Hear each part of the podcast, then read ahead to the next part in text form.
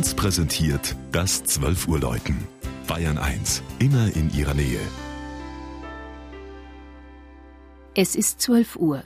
Das Mittagsläuten kommt heute aus Obereisenheim in Unterfranken.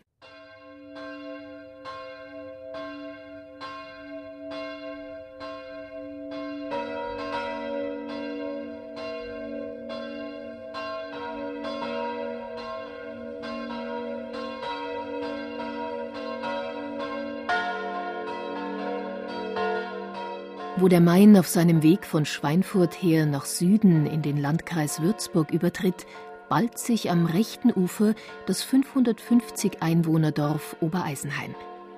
Ein Meer von Reben grenzt es von Westen ein. Die Zeilen ziehen sich auf sanft ansteigenden Hügeln bis zum Horizont.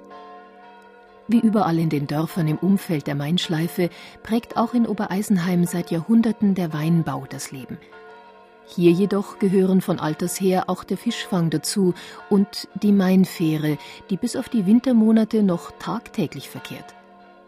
Inmitten eines Geflechtes von Straßen und Gassen, von denen viele noch gepflastert sind, liegt umgeben von Fachwerkbauten, alten Höfen und historischen Bürgerhäusern der Kirchhof.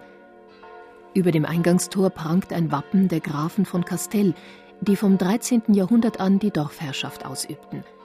Und so kommt es auch, dass Obereisenheim bis heute ein protestantisch geprägter Ort in katholischem Umland ist. Denn vor gut 450 Jahren führten die Grafen von Castell die Reformation ein. Und zwar, wie die Geschichtsschreibung überliefert, mit voller Zustimmung der Bevölkerung.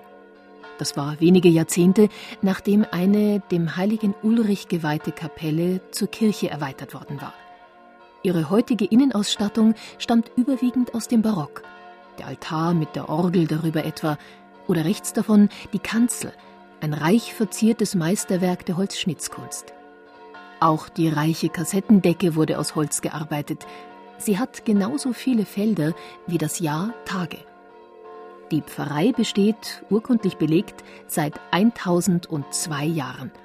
Vom Spitzhelm bewehrten Turm läuten drei Glocken.